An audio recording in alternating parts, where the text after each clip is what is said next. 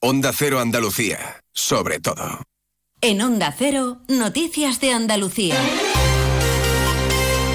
Jaime Castilla. Buenas tardes. La Asociación Unificada de la Guardia Civil en Andalucía pide la dimisión inmediata del director general de la Benemérita tras declarar que no existe una falta de recursos en la lucha contra el narcotráfico y que no hubo errores en el asesinato de los dos agentes en Barbate, del que se cumplen hoy dos semanas. Mientras, arquitectos andaluces advierten de que puede haber en la comunidad edificios de las mismas características que el que ha ardido en Valencia y piden una revisión. Además, en Huelva se ha puesto la primera piedra de la planta de biocombustibles que será la más grande de Europa y también hoy comienza el Festival de Flamenco de Jerez y arranca en Córdoba la temporada de caracoles. Noticias de Andalucía.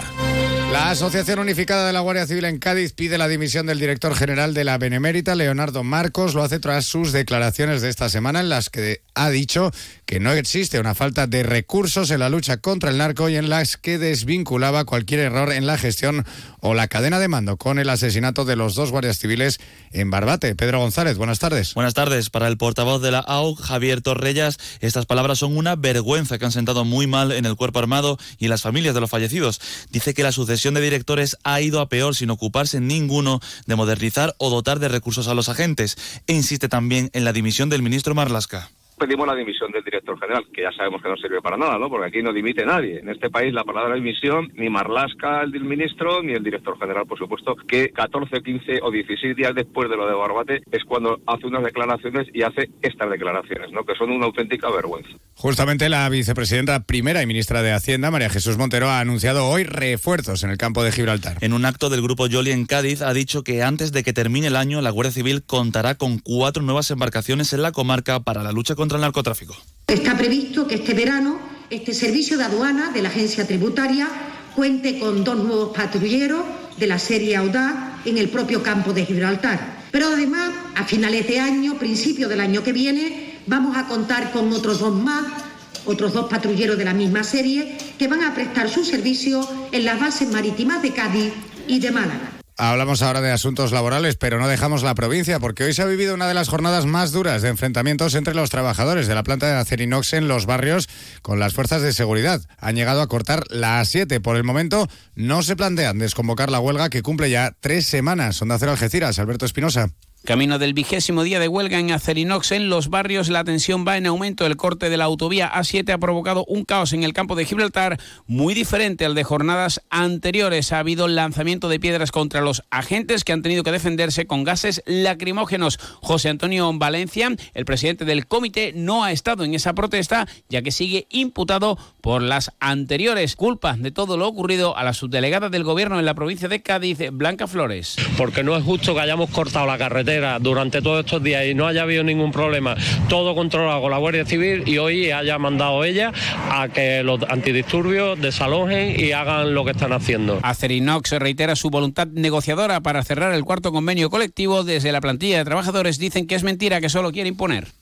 Y mientras continúan los trabajos de extinción del edificio que ha ardido en Valencia, preocupa que en Andalucía puedan existir algunos con las mismas características, y es que el uso del poliuretano está prohibido en edificios de más de 28 plantas pero desde 2019. Por ello, la decana del Colegio de Arquitectos de Sevilla, Nuria Canivel, explicaba en más de uno Sevilla que deberían realizarse revisiones y modificar aquellos donde se encuentra este material, aunque sea un procedimiento muy costoso son soluciones muy costosas. Ahora, con lo que con lo que estamos viendo está claro que habría que estudiarlo, ¿no? Que habría que verlo sobre todo en edificios. Hay muchas veces que estas técnicas se utilizan más en oficinas, más que en residencial. Aquí eh, aprendemos siempre de esta manera. Realmente esto provocará, pues bueno, pues eso, unas mejoras. Además, ante la posible preocupación que ha suscitado este incendio, recomienda contactar con un técnico para que pueda valorar las posibilidades de riesgos como este. Y hablamos ahora de una buena noticia, que es la colocación de la primera piedra de la que será la mayor planta de biocombustible del sur de Europa. Va a construirse en Palos de la Frontera y hasta allí se han ido el presidente de la Junta y la ministra de Transición Ecológica, Onda Cero Huelva, Rafael López.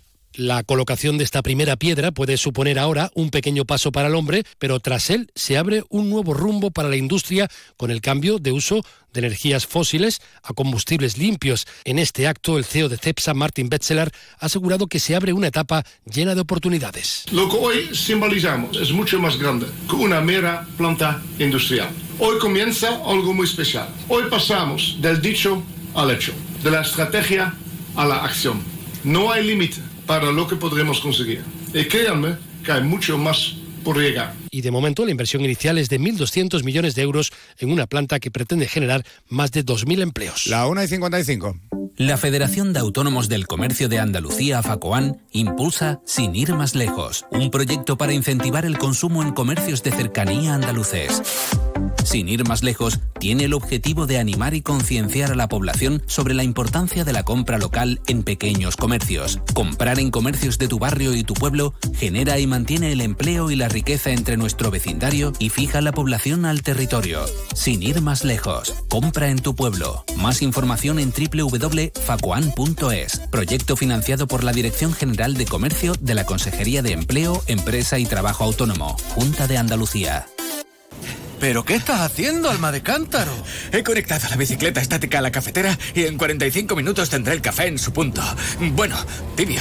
Bueno, a temperatura ambiente. Déjate de chorrada, hombre. Tú lo que tienes que hacer es contactar con Grupo Acerca y empezar a ahorrar en tu factura de energía. Y quítate esas mallas que me estás dando el desayuno. Infórmate ya en www.grupoacerca.com y comienza a ahorrar.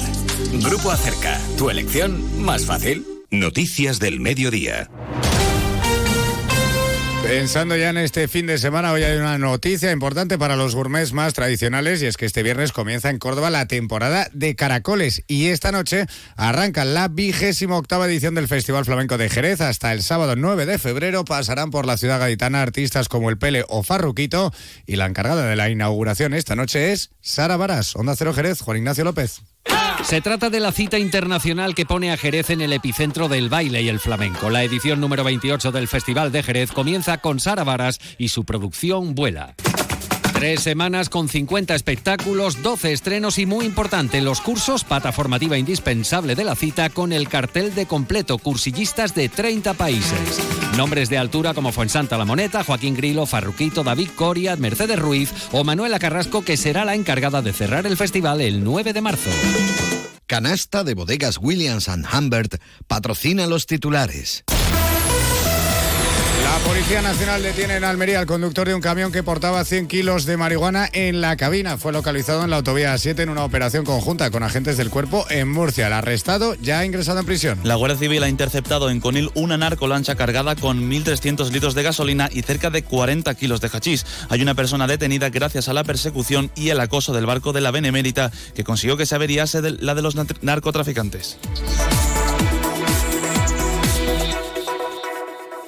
Luis, estoy pensando en comprarme un coche blanco. ¿Qué dice Yuyu? ¿Blanco? Cómpratelo negro. No, no, no, no. Blanco y grandecito. Ir con la familia. Anda ya, Yuyu. Cógete un deportivo, un caprichito. Caprichito el canasta que me voy a pedir. Eh, pues otro para mí. Hombre, por lo menos en eso siempre estamos de acuerdo.